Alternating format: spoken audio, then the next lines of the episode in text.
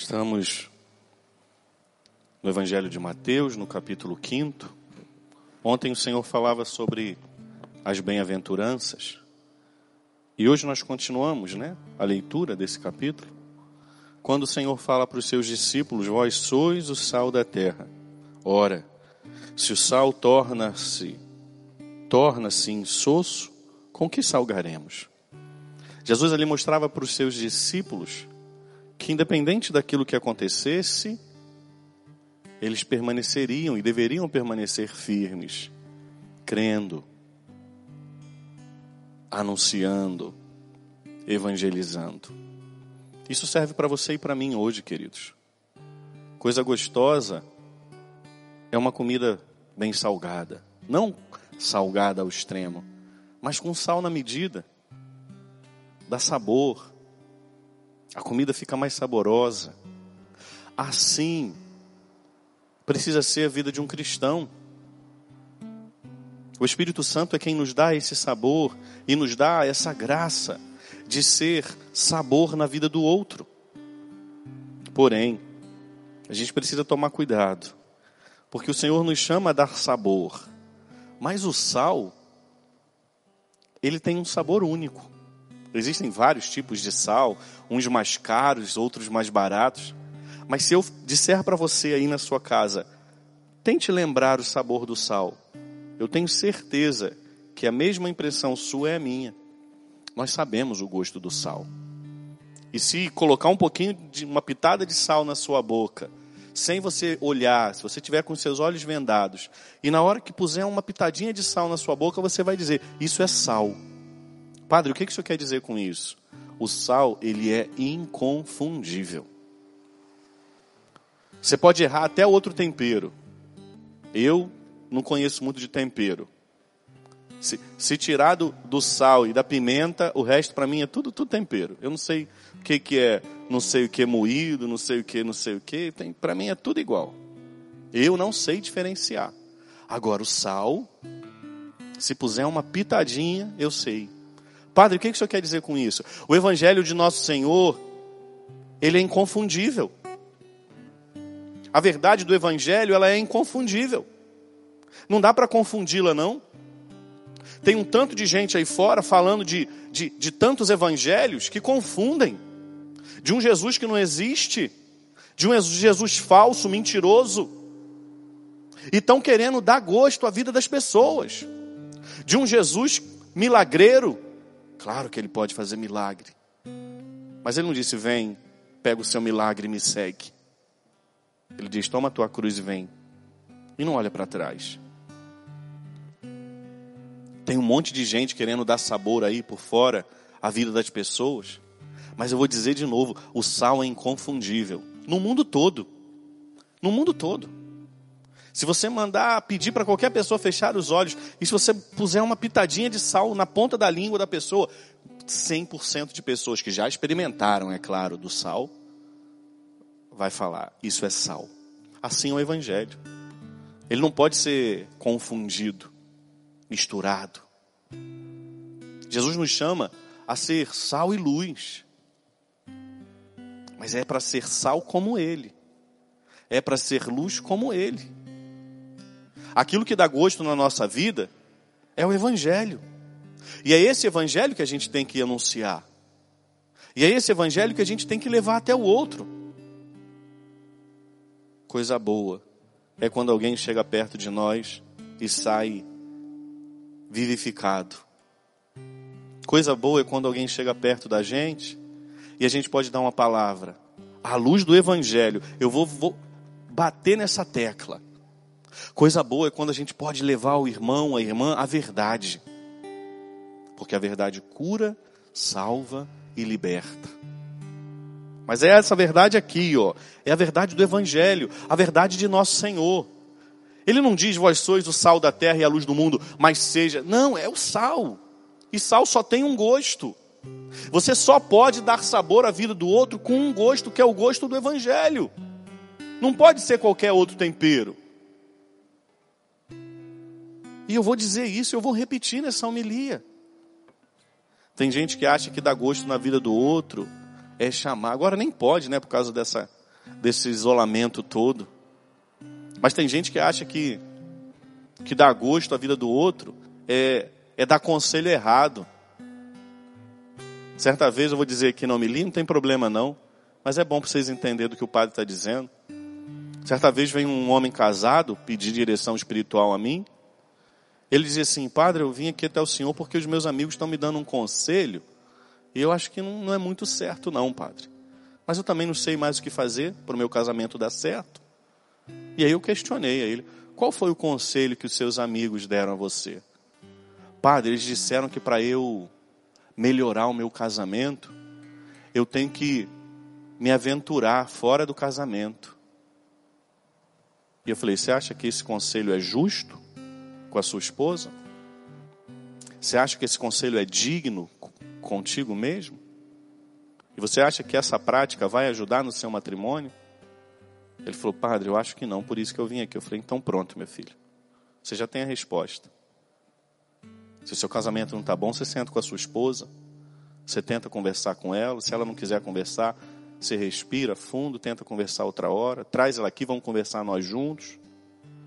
Mas esse conselho que seus amigos estão te dando aí, eu duvido até que são seus amigos de verdade.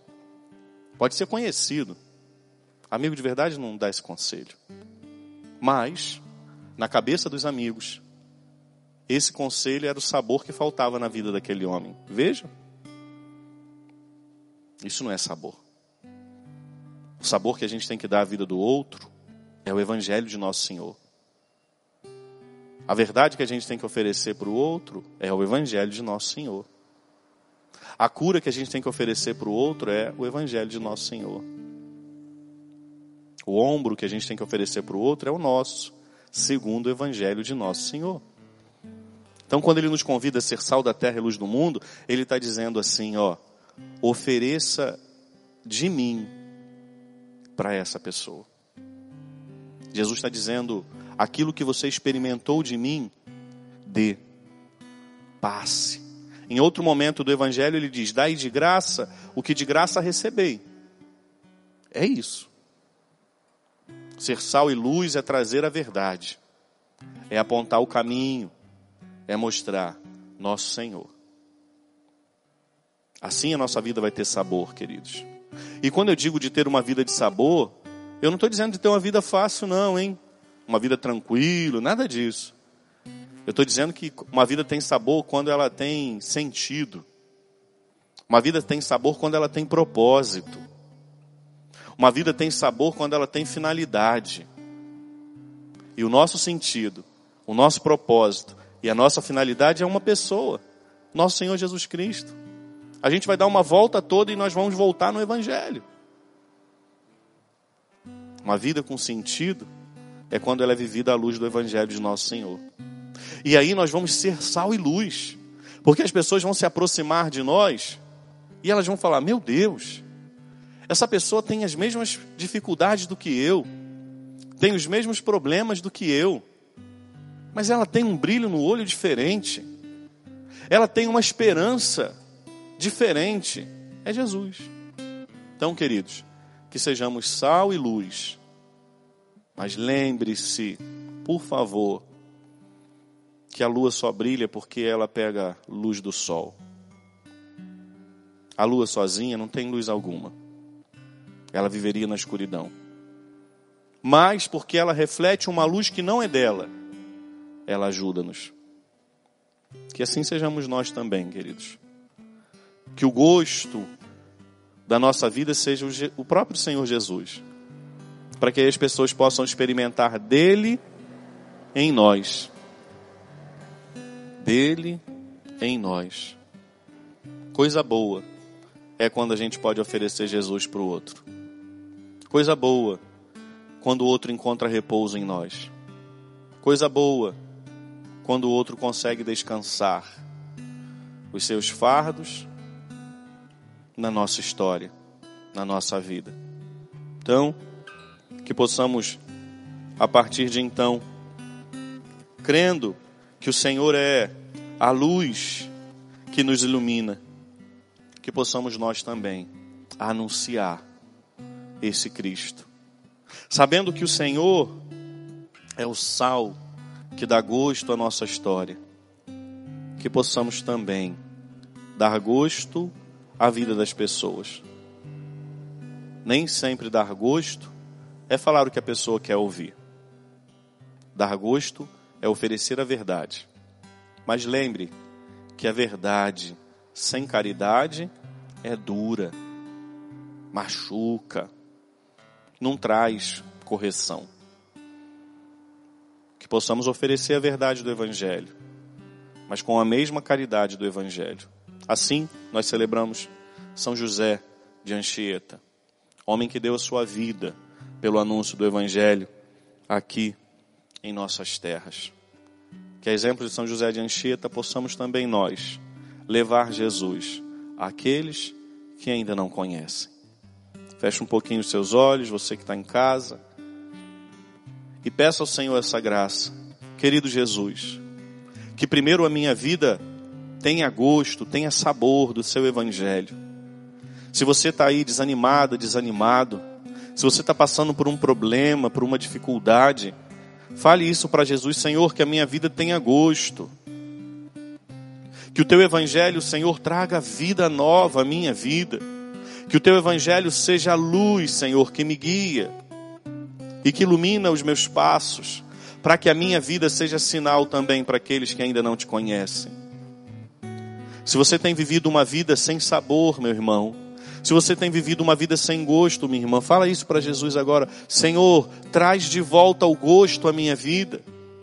Se você está passando por tantas dificuldades que você acha que você perdeu o gosto pela vida, fala também para Jesus: Jesus, eu, eu preciso do teu evangelho que vai trazer gosto novo à minha história.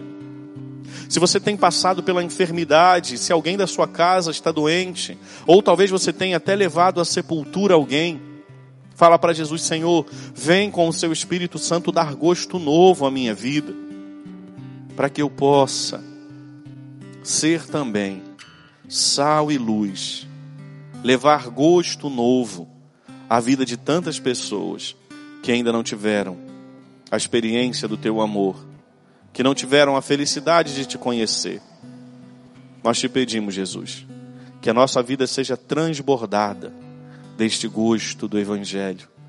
Que as nossas palavras sejam cheias de esperança. Que o nosso olhar seja misericordioso. Que as nossas palavras tragam paz. Levem a verdade. E que mesmo na hora da correção, sejam elas cheias de caridade. Queremos, Jesus, experimentar na nossa vida, para que os outros experimentem do Senhor na nossa história. Que sejamos, Jesus, sal da terra e luz do mundo. Que o teu evangelho na nossa vida seja lugar de encontro e de salvação para muitas pessoas que ainda não te conhecem.